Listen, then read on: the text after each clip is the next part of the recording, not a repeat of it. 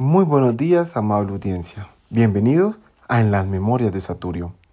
Manuel Saturio Valencia Mena fue un intelectual y abogado que nació en Quibdó el 24 de diciembre de 1867 y fue el último fusilado en Colombia un martes 7 de mayo de 1907, pese a que la pena de muerte ya había sido abolida.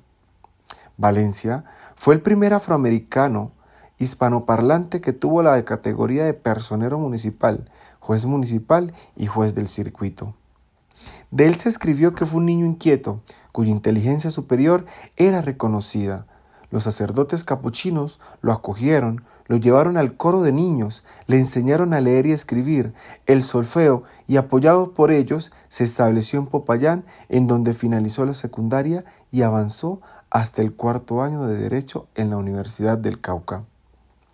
Los sábados, después de su jornada laboral, daba clases gratuitas para los jóvenes y los domingos a los adultos. Asimismo, los instruía en historia y geografía del África, fortaleciendo su autoestima.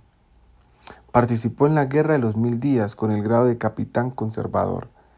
En las tertulias y reuniones musicales mostraba su dominio en varios instrumentos y estrenaba algunas de sus composiciones. Su fama intelectual y bohemio, sumado a su esbelta figura, le hicieron crecer la fama de enamoradizo.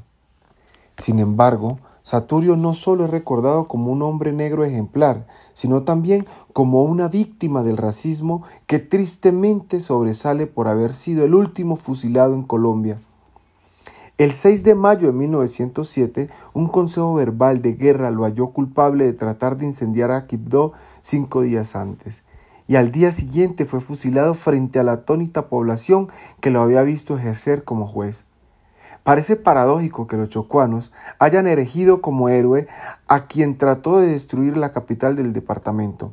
Sin embargo, el Saturio que sus coterráneos admiran no fue un incendiario, sino la víctima de una trampa el mártir negro de una época marcada por la discriminación racial.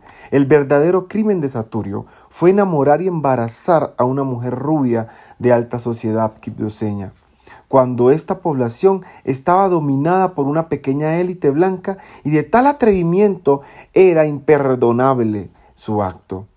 Este personaje era recordado entonces como un negro que logró surgir en una sociedad excluyente y se enfrentó a ella su muerte despiadada lo convirtió en mártir.